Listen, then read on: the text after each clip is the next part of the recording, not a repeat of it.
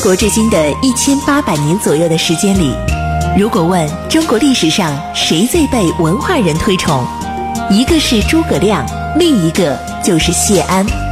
他凭借自己风流倜傥的名士之风，倾倒了李白、苏轼、王安石、辛弃疾、陆游等无数文人。不知谢安，不懂中国文人风流；不读谢安，不知传统士文化渊源。《大禹茶馆之乱世名相谢安传》正在播出。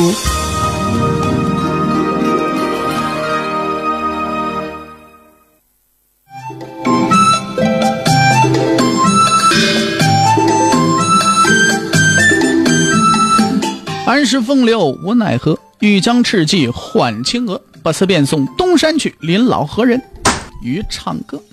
今天呢，咱们继续给大伙儿说乱世名相谢安传啊。昨天咱们讲到哪儿啊？昨天咱们讲到这个洛涧呢取得了大捷，刘牢之带了五千人，这一下子呢偷袭成功了。哎，这对东晋来说呢，无疑是天大的喜讯。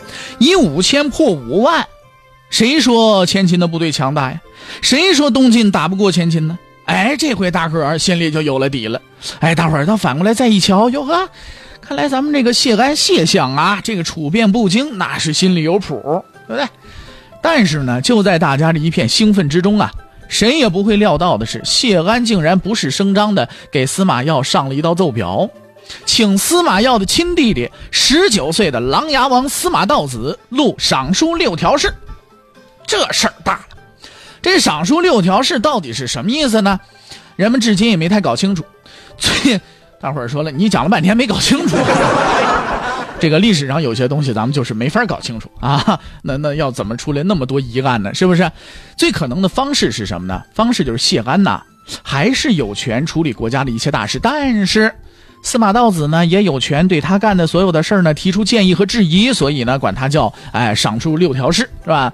那就是说呢，首先谢安在把他所做的一切啊向皇室完全公开啊。另外呢，司马道子说的话同样也有分量。司马道子说了说谢太相谢太傅啊，这个你这个事儿做的不对是吧？那那谢安就说了哦，你说哪个不对是吧？怎么是怎么不对？咱们就按对的来，就是这样。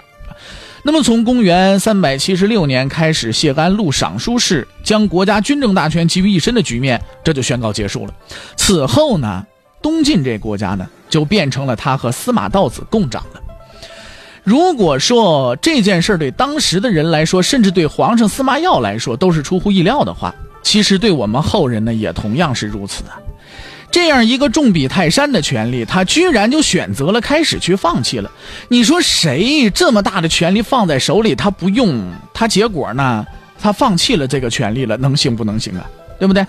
而且呢，还做的平平静静，完全不像在面对多么重大的事。你放咱们普通人身上，好家伙，这么大的权力舍得放吗？不舍得。假如说谢安不让的话，就算司马曜心里再不舒服，但是在他大权在握、重兵在手的形势下。啊，有朋友说重兵在哪儿呢？北府兵这时候还就在眼前呢，就派出去六万呢，这不还有吗？不像王敦这和桓温那时候大大兵都远在荆州呢，对不对？所以呢，这个谢安呢，这时候司马曜也不敢怎么样他。那么谢安为什么要这么做呢？这样一个对任何人都会无比诱惑，而他又已经牢牢握在手里的好东西，他为什么要选择去放弃呢？这里边啊，我们还是引这个田余庆先生的话，说这是谢安作为政治家的高明之处。那么这个高明，他又高明在哪儿呢？咱们接下来给大伙儿分析分析啊。首先呢，随着淝水之战的发展，前秦那边的信息呢，他得到的越来越多。哎，那么这场战争的胜算呢，也就比最开始的时候啊就多一些了。他也明白这一仗啊，东晋是必胜无疑。倘若说这一仗东晋取胜了呢，那会是一个什么样的局面呢？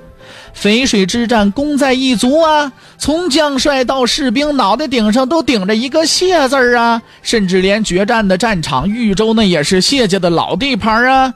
虽然这实在不是什么好差事，出生入死的风险和压力都顶着，可但问题是，这几乎都是他们谢家人在承担呐。那如果取了胜了呢？谢氏家族的威势、声望、荣耀这些，就将会达到无以复加的顶峰。那就会超出皇室司马家所能容纳的极限了，这不是皇室的不对呀，这是一种客观必然呐。哎，其实大伙儿细想啊，这历来的功高震主，到底又是谁的不对呢？而且说一旦获胜，谢氏家族必然木秀于林。那么句话怎么说的？木秀于林，风必摧之。其他的高门也不一定会这么支持他了。现在他们都齐头并进，其他的高门不支持他，自己也遭殃。那一起去。现在呢，老谢就得了大权力了，就好像说大伙投资干一个公司，结果呢，这个呢挣了大钱了，旁边那些人没挣着大钱，你这让人再怎么支持你啊？对不对？所以说呢，哎，现在这个淝水之战呢，对于谢安来讲。几乎就是一种什么状态呢？是打赢了也不对，打败了更不对。他只能在尽可能的情况下，将即将爆发的矛盾和冲突减小到最低的程度。这天下的事儿永远都像是那月亮啊，从一月牙开始，一天一天长大了，变成满月了。哎，到这个满月呢，月满则亏，是不是？又维持了几天呢？物极必反，盛极而衰呀。那么就退后一步吧。谢安这时候也想了，不要觉得委屈。是不是因为现在的大局是轮到你来做出牺牲的时候了？你挣了大钱了，别人看着你，你是不是应该让出一些东西来呀？哎，所以说呢，这谢安呢也就把这块权力蛋糕呢分了一块给司马家。另外呢，谢安所以啊要请司马道子来跟他一起录赏书事，也是经过一番考虑的。司马道子是谁呢？司马道子是生司马曜的亲弟弟，咱们也说了，这时候也才十九岁。司马道子的生母啊是那位昆仑璧。这位王爷呢，就是司马道子啊，那是有能量的很呐。到后来，他从谢安手里接过了大权，没用多久啊，把个政治清明的东晋搞得乌烟瘴气。接着呢，又跟他这位皇亲哥哥呢斗得不可开交，然后就引发了孙恩乱王公反啊。不过现在呢，十九还小，这能量呢还没表现出来。但不管怎么说呢，他也是司马曜同母所生的弟弟啊。司马曜看谢安心里不舒服，但又不敢怎么样。但是看司马道子呢，好歹是自己家里人，那就越来越觉着顺眼了。那么谢安为什么非要推举司马道子呢？这一方面呢，皇上就跟着兄弟亲呐。你要推举别人，你让司马曜多心呐，不但不一定会被允许，没准招了更多的猜疑呢。那么就顺着司马曜的心思吧，这才是缓和矛盾的最好办法。对吧？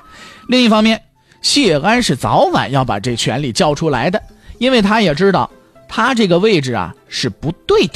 这个天下他本来就没有资格和司马家共有。也许王导和桓温都不这么认为吧，但是不管人家怎么样，谢安却是这么想的。所以后来我们就看到了，这些荡轴氏族与司马家共天下的门阀政治格局，随着谢安渐渐的把权力交还给王室，就开始一步步走向衰落了。直到谢安去世了，这种奇特的政治模式呢，也就跟着寿终正寝了。陈俊谢氏家族就成为最后一个与司马家共天下的高门了。皇权呢，也终于回到正常状态了。后来呢，司马曜和司马道子虽然继续内斗，但是呢，已经是皇室的内部矛盾了，是属于我们整个历史当中屡见不鲜的那个类型的，这跟老谢家就没什么关系了嘛，对不对？啊，当然了。呃，我们又回到后方讲了半天啊，无论后方发生了多么重大的变化，这前线的仗呢，还是得顺顺利利的、慢慢悠悠的啊。当然不能慢慢悠悠了啊，顺顺利利的打，对不对？就算谢安已经看到这一仗必胜无疑，对谢家呢并不是什么好事但是这一仗你也必须得竭尽全力要去打去啊，不能因为这件事受到任何的影响啊，因为这件事就应该这么做，即便从此他就进退两难，那他也必须得认下来这个命。